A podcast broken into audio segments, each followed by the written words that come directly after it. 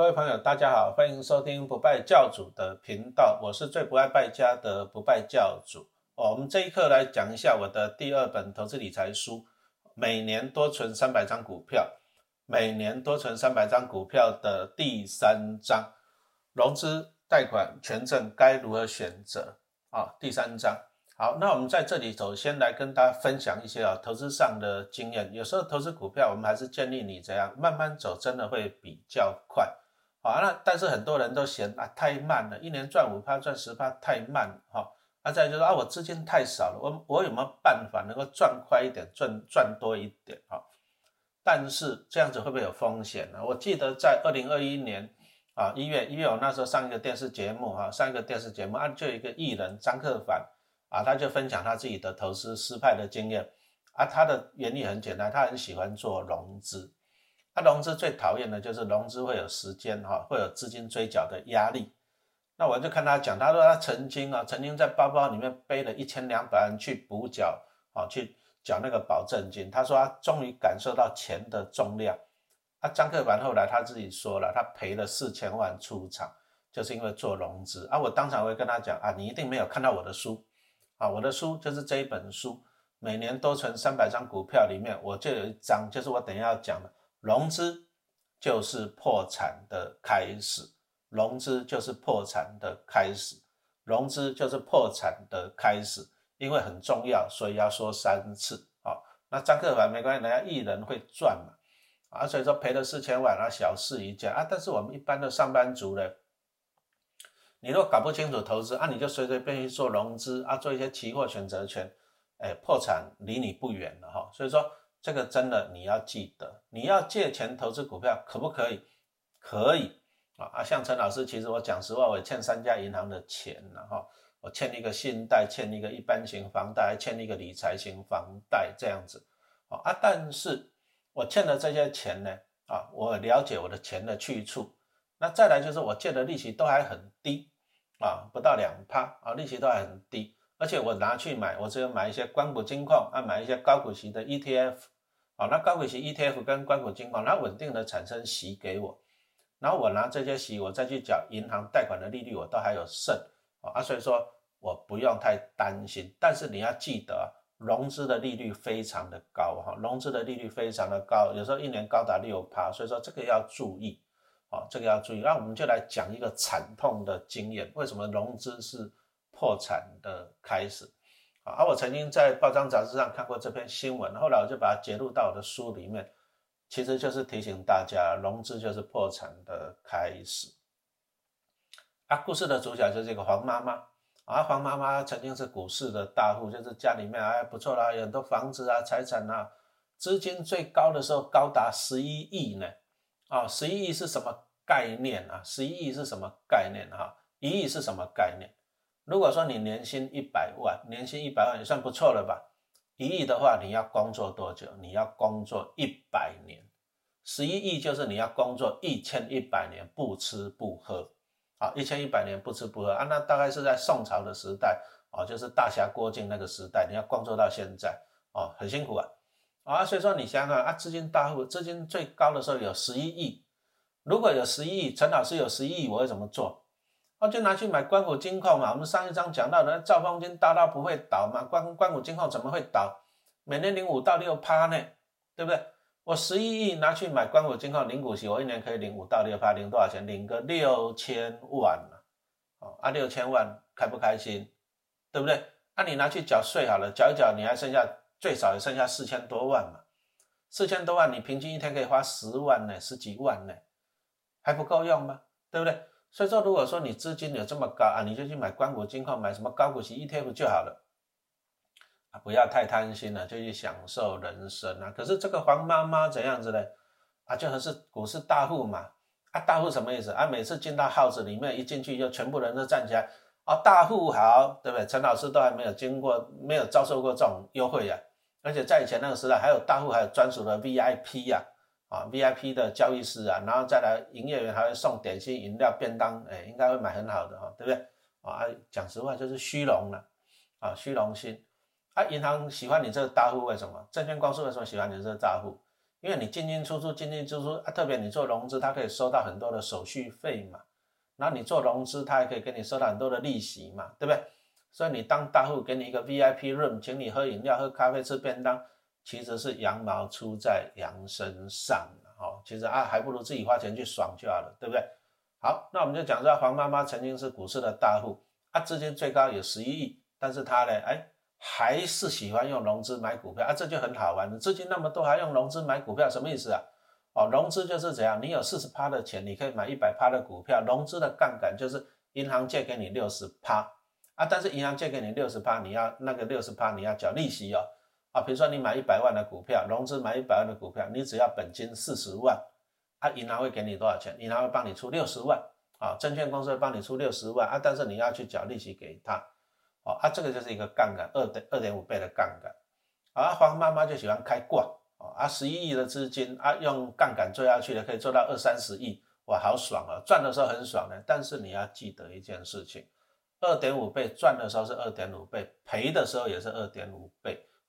啊，再来就是我们要强调，股市哦，永远有意外，永远有意外。真的，你走到路上，搞不好天上就一头鸟屎掉下来了嘛，对不对？地上就一个水沟掉下去了嘛，对不对？吃饭都会咬到舌头了，喝水都会呛到了。投资股票一定有意外，你绝对不要以为自己哇头上有光环光环啊，背后有翅膀，你又不是天使下凡，对不对？你一定会有意外。所以说哈。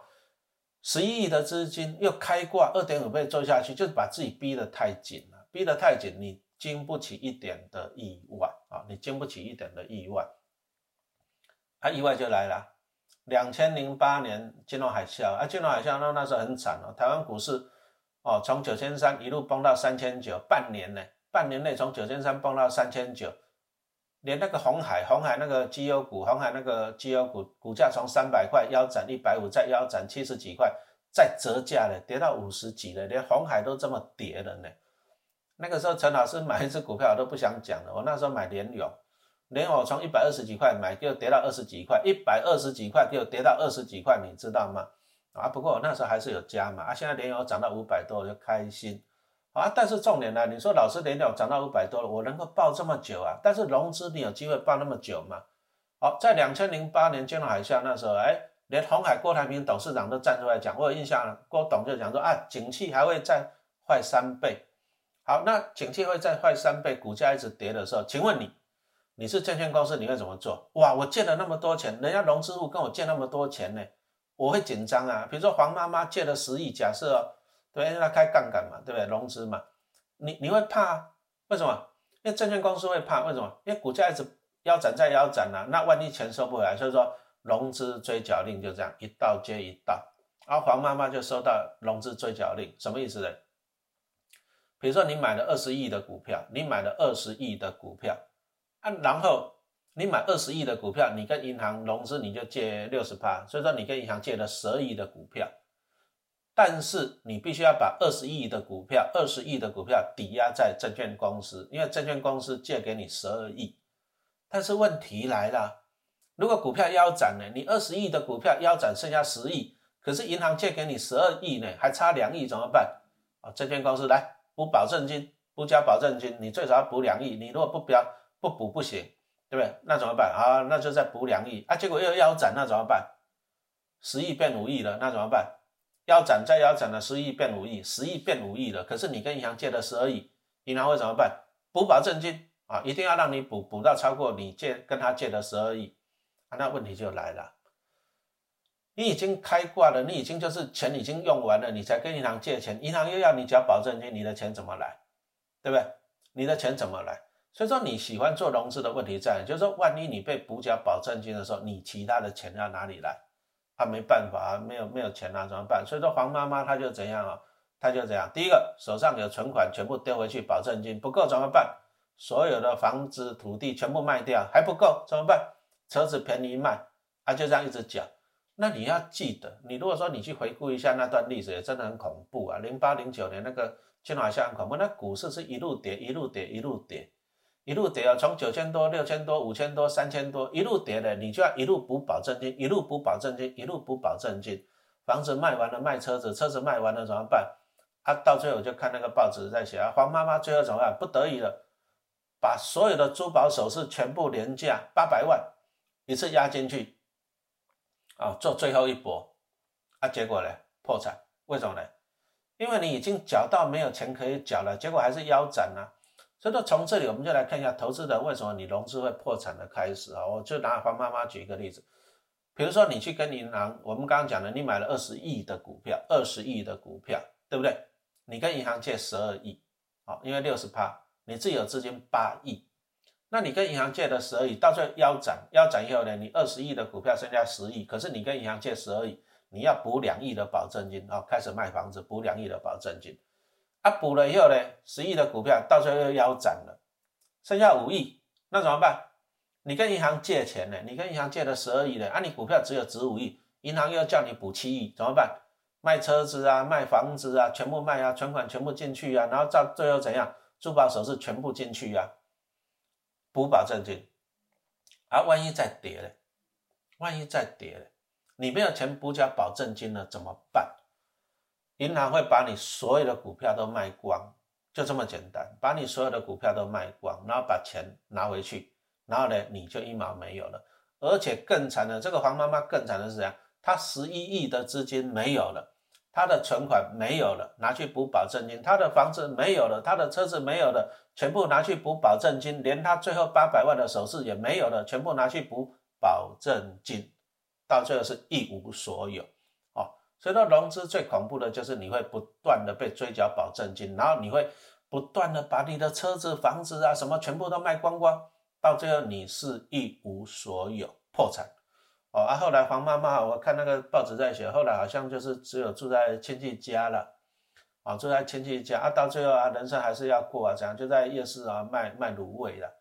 那你想想看，你本来有十亿资金哦，十一亿资金，你把它放在银行，你买金矿、买 ETF、领股息，一年可以领五六千万，安安稳稳过日子不是很好？一年领五六千万。啊，到最后就是因为融资啊，想要赚多一点啊，金融游戏这样搞下去啊，到最后呢，到最后呢，全部都没了。然后在夜市摆摊卖卖卤味，一听说一个一天的收入就两千块，啊，你你如果十一亿的资金，你领股利是领五千万、六千万，啊，到最后一天只有两千块，两千块啊。好，所以说有时候真的融资是破产的开始，所以我这里一直要强调，融资是破产的开始，融资是破产的开始，融资是破产的开始，不是高手不要碰，是高手也不要碰，啊，请你要小心。从黄妈妈这个故事，我们学到哪些教训啊？其实哦，其实他买的股票也不算太差了，啊，他那时候买的像什么红海啊、细品啊，其实都是长期绩优股啊，你可不可以长期投资？可以啊。红海跟细品，细品后来跟日月光合并了嘛？哎，都配息也不错啊。啊，只是说啊，问题是，你等不到转机嘛？为什么？因为红海我刚刚讲过了，它金融海啸从三百块，前一年还有三百块，金融海啸剩下五十七块，腰斩腰斩腰斩，啊然后再来的，你就融资追缴追缴追缴，就破产嘛，对不对？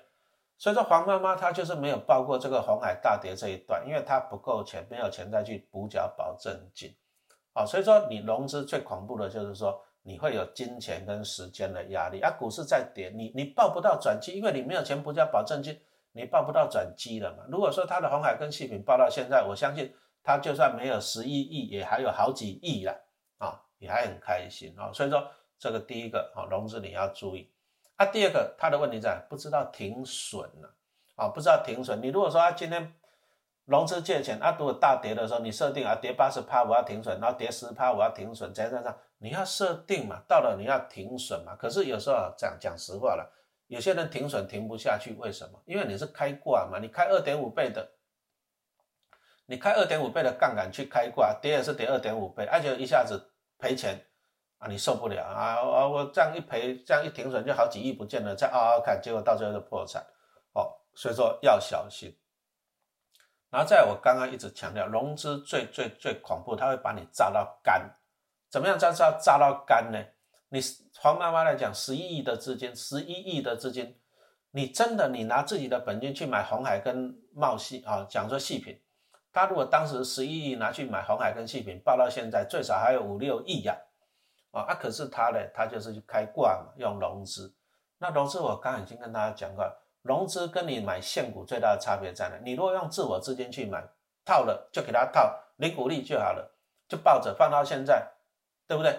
可是融资不是啊，融资他会跟你讲保证金、保证金、保证金，好啊，你碰到保证金，你就啊手上有积蓄，只要几千万全部给他，不够怎么办？卖房子一栋几千万，两栋几千万，三栋几千万，卖不够了怎样？卖车子、卖珠宝，啊，到最后把你炸得干干净净，炸得干干净净啊！所以说我也看过一个投资人啊，一个女一个太太吧，啊，从娘家继承了三间房子，哎，很开心呐。因为跟娘家继承三间房子，所以说老公也不敢管她，她就去做股票，老公也不敢管她。啊，她也是喜欢开挂，啊，喜欢开挂，啊，到这来股市一波动，啊，到这来第一个教训，第一次失败赔一间房子，不甘心赔一间房子了，老娘要赚回来，又再开挂再做一次，第二间赔房子又赔进去了，怎么办呢？嗯，我已经学会教训了，我下次会第三次再做去，第三间房子赔光了，到最后怎么办？不放心呐，不死心呐，不甘心呐，怎样呢？再做一次，我要把前面那三间房子赔进去，到最后怎么办？到最后怎么办？把她跟老公买的房子要赔掉了，最后怎么办？怎么办？离婚了？怎么办？四间房子全没了。那你如果有四间房子，在一间自己住，三间房子收房租，不是很好吗？是不是？哦，啊，不然你拿去买进绩优股、零股息，不是很好吗？你就一定要去做融资吗？对不对？好啊，所以说融资就是破产的开始，因为它会让你一直追缴保证金，会把你炸得干干净净，好，让你尸骨无存，哈，所以说我们还是跟大家讲一下，这个就一个惨痛的教训，哈，非常惨痛的教训啊。不过题外话了，陈老师买股票反而最喜欢是啊，最最喜欢就是啊，看到什么啊，融资断头，融资断头，哦，融资追缴令万箭齐发，为什么？